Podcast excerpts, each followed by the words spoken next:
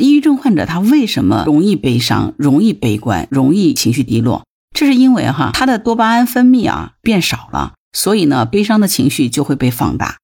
这真的是因为生病的缘故啊，不是他天天想不开、天天林黛玉啊。看见他，接纳他，这个才是最重要的。你好，我是木兰，欢迎收听订阅当护知。可能抑郁症这个词呢，对我们大家都是不太陌生的。我不知道在你的身边是不是有抑郁症的患者。因为工作的缘故，我其实接触过大量的抑郁症的患者，包括沉浸在抑郁情绪当中的人群啊。就很多时候，大家都觉得呃，抑郁症不是什么问题，抑郁症就是心情不好，或者说看待问题换个角度想开了就好了。其实不是的，抑郁症是疾病，而且这个疾病很难被根治。抑郁症为什么这么难以根治？这个背后的原因其实挺复杂的。抑郁症呢，看起来不是什么大病。但是呢，它却能猝不及防地带走一个鲜活的生命。主要原因是因为，首先呢，抑郁症它是一个复杂的心理疾病，发病的原因呢涉及面很广，包括遗传、生物化学、环境、心理社会等等多个因素的综合作用。而且呢，不同的人可能有不同的发病原因，所以呢，它的治疗方法是需要因人而异的。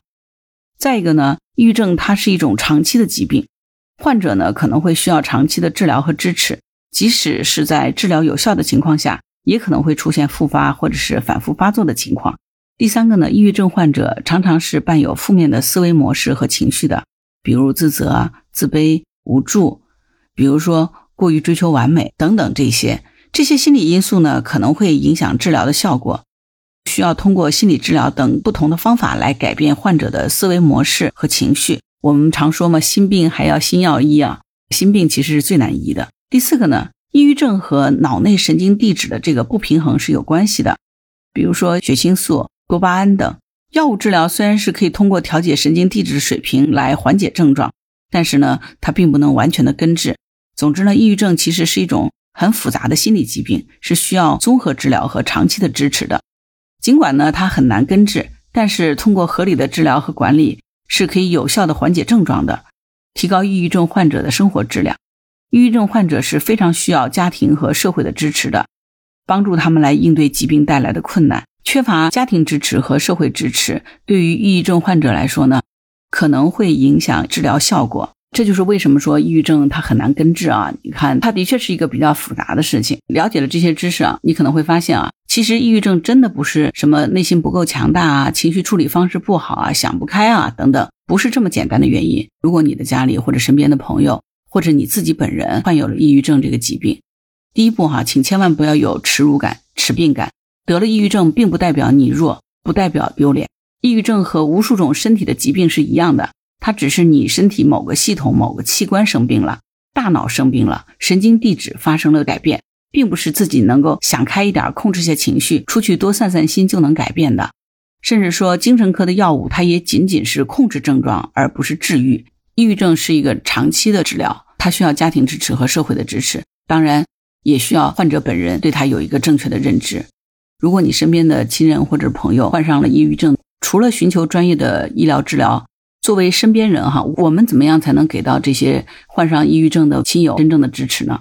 觉得首先呢，可能我们需要在言语或者观念上有一些改变，至少有些话你是不能说的。今天就跟你分享一下，有哪些话我们不能说，哪些话我们要换种方式说，千万不要去做了，以为是在帮忙，但实际上是在帮倒忙。得抑郁症的人哈，我们知道他有的时候看待问题会相对的悲观消极，这时候我们劝他，你会怎么劝？可千万别跟他说，你就是想太多了，看开点就好。请记住哈，这是抑郁症患者最最讨厌的话。本身抑郁症患者他就已经是容易自责，你这句话呢，不是在劝解他，你反倒是在坐实。是因为他想太多了，看不开，他才有这样的看法，所以错还在他身上。所以这句话不是在劝解他，反倒是在坐实他就是有错。你明白了吗？如果想要劝解他，我们应该怎么说？我们应该说：你想到什么会开心，那我们就一块去做吧。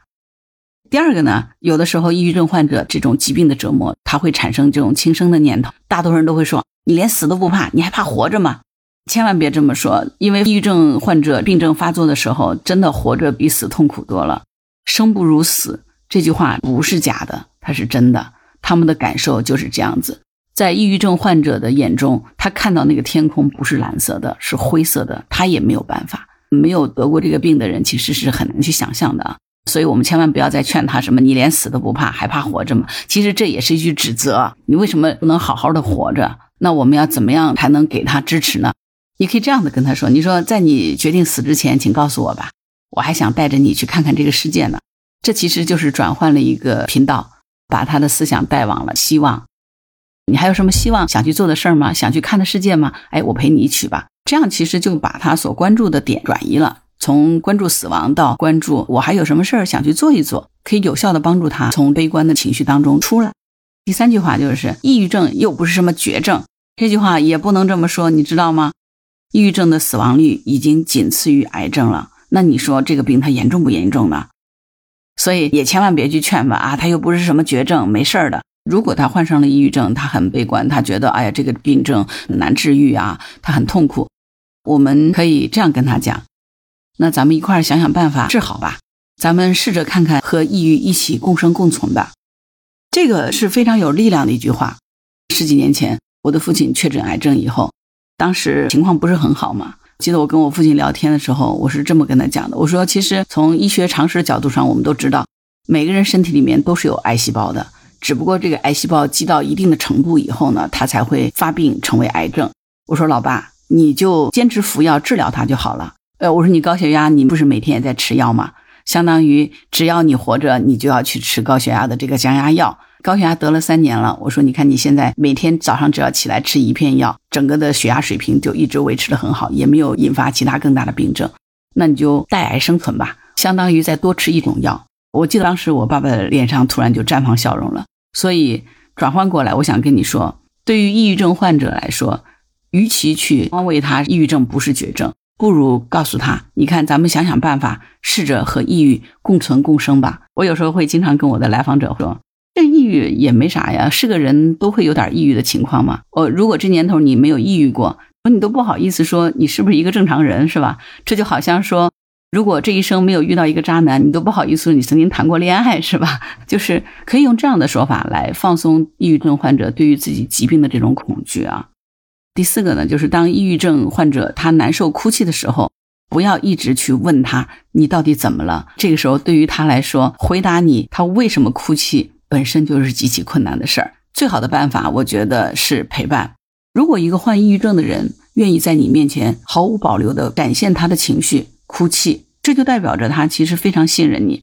这个时候你可以什么都不用说，也不用做，就是静静地陪伴着他。当然，也可以给他一个拥抱。就是安静的坐在他身边，看着他哭泣。如果他需要擦眼泪，把纸巾递给他，这才是最有效的陪伴，而不是一直的不断的不断的询问他。那个询问只会让他有压力。你会发现，当他哭完以后，也许就过去了，你就帮助他度过了一个非常艰难的时刻。而且对这个患者，他会有一个认知：当我最难的时候，会有人陪伴我。这个世界并没有抛弃我，我还是有希望的。这个是非常重要的。抑郁症患者会有一些自残行为，严重的会有自杀行为。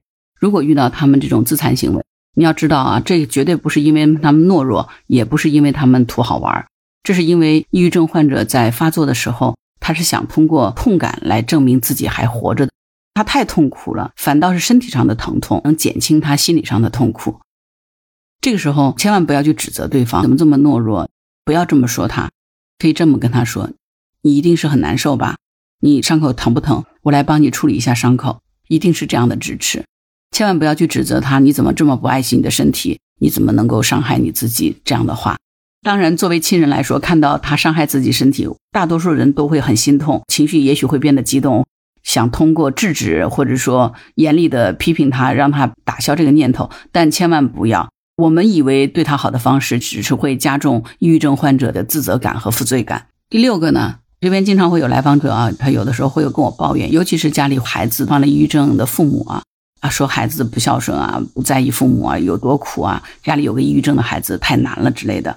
对于这个抑郁症患者，不要说你想过你在意的人吗？你想过父母吗？你看看，如果是你的亲人看到你这样的情况，他得多难受啊！千万不要以为这样是在劝解抑郁症患者。一个人他之所以患抑郁症，恰恰是因为他太为别人考虑了，太看重别人的感受了，所以他才会去压抑他自己的真实感受。可以这样说，抑郁症患者本身就是一个已经是为别人考虑的过分了才得病的人。你现在还说你有没有在意过你所在意的人啊？你看看他们这样子有多难受，你这样的话不就是在伤口上撒盐吗？抑郁症患者会因为这句话陷入到更深的自责的境地里，反倒是加重他的病情的，是不是？千万不要让他再继续换位思考了。我们可以这样对他说：“请给我一点时间，让我慢慢的了解你。”学会理解你可以吗？还有一个呢，就是当这个抑郁症患者有这种轻生的念头的时候，如果你是父母，千万不要去说啊，为了我们，你一定要好好的活下去，或者说你一定要多多考虑考虑我们。其实很多患者他的这个病因啊，就是来源于原生家庭的这种环境。呃，说的难听一点啊，大多数我们孩子抑郁症是因为父母病了，因为家庭关系，尤其是父母的关系出现了问题之后。痛苦让孩子承受了，所以孩子生病了。因为孩子化解情绪、处理问题的这个能力是不足的，所以如果这个时候我们父母还要再去说你要为我们好好活下去，多考虑考虑我们，只会把孩子推向更大的深渊。因为他的病已经是向你发出求救的信号，我已经不行了，你们能不能改变？不要让我再这么痛苦了。希望作为父母能够觉醒到这一点。如果你的孩子得了抑郁症，除开基因或者一些其他方面的因素，家庭、父母这个原因是有很大的比例的。如果能够觉知到这一点，可以这样的跟孩子说：这些年你一定吃了很多苦，很抱歉在你最难过的时候没有在你身边之类的。我有很多这个来访者，他是有抑郁症的嘛，他们其实最想得到的，你知道是什么吗？是父母给自己的一句道歉，能够为他们曾经做错的那件事道一个歉。哪怕一次道歉都行，他的心结就打开了。但是往往这个是最难的。再一个呢，抑郁症患者他的情绪呢，经常是比较低落的哈，很少有这种兴高采烈的状态啊。这个时候呢，不要看到他不开心，你就跟他说你怎么又不开心了？抑郁症患者他为什么容易悲伤、容易悲观、容易情绪低落？这是因为哈，他的多巴胺分泌啊变少了，所以呢，悲伤的情绪就会被放大。这真的是因为生病的缘故啊。不是他天天想不开，天天林黛玉啊！看到他又难过了，可以这样的跟他说：“你现在一定很难受吧？没关系，我会陪着你的。”看见他，接纳他，这个才是最重要的。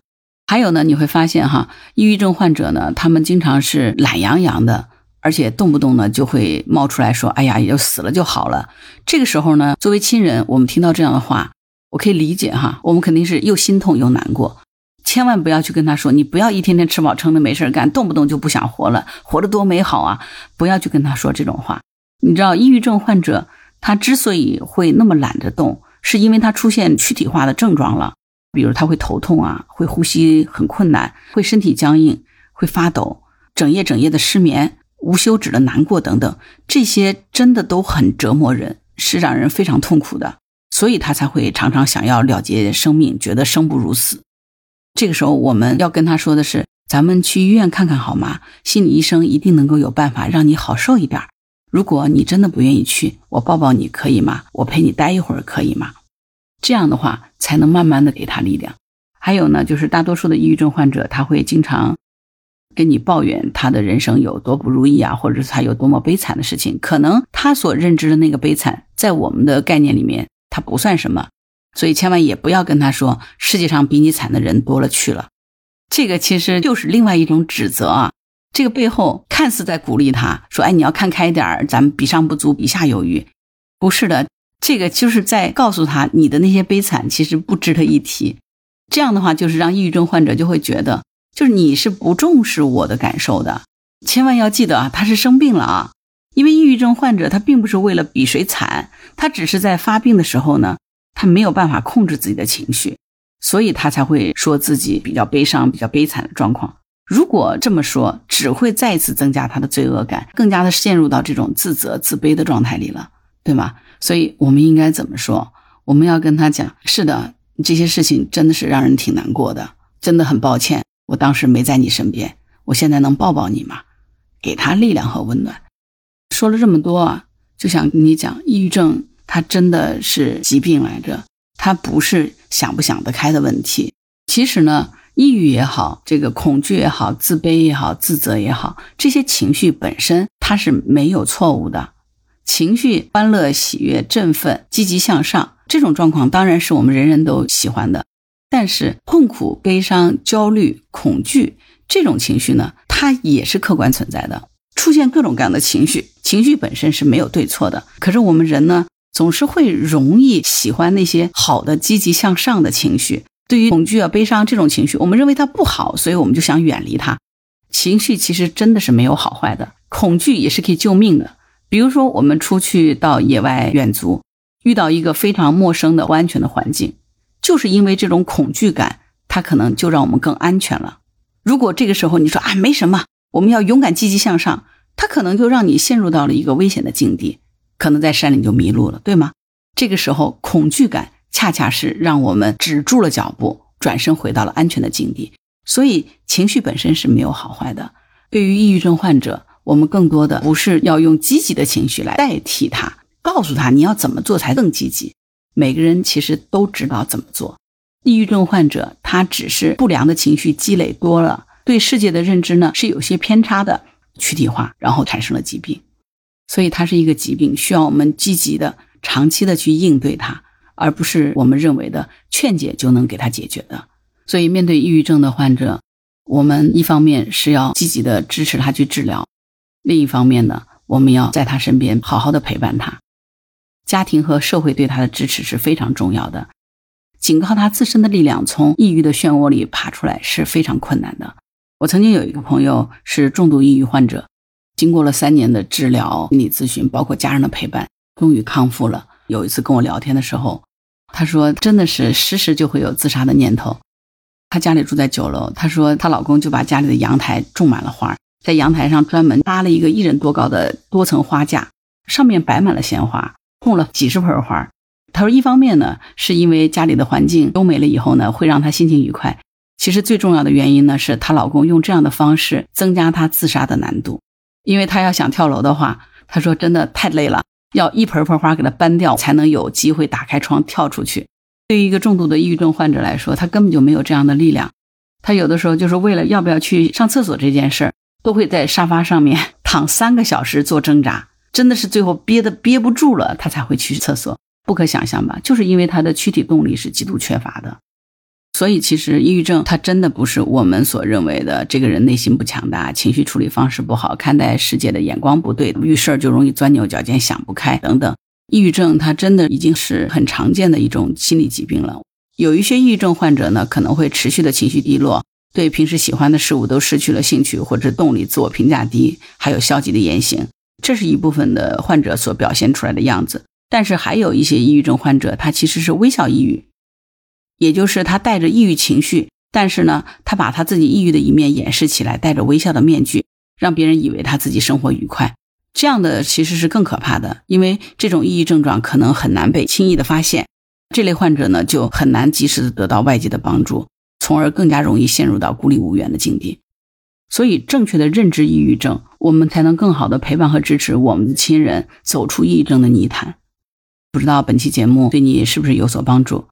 如果你有什么想法，欢迎在评论区给我留言。如果你喜欢木兰的节目，欢迎订阅、点赞、转发、当护知。当然，如果你喜欢木兰，请关注木兰，也欢迎你加入木兰之家听友会，请到那个人人都能发布朋友圈的绿色平台。输入木兰的全拼下划线七八九就可以找到我了。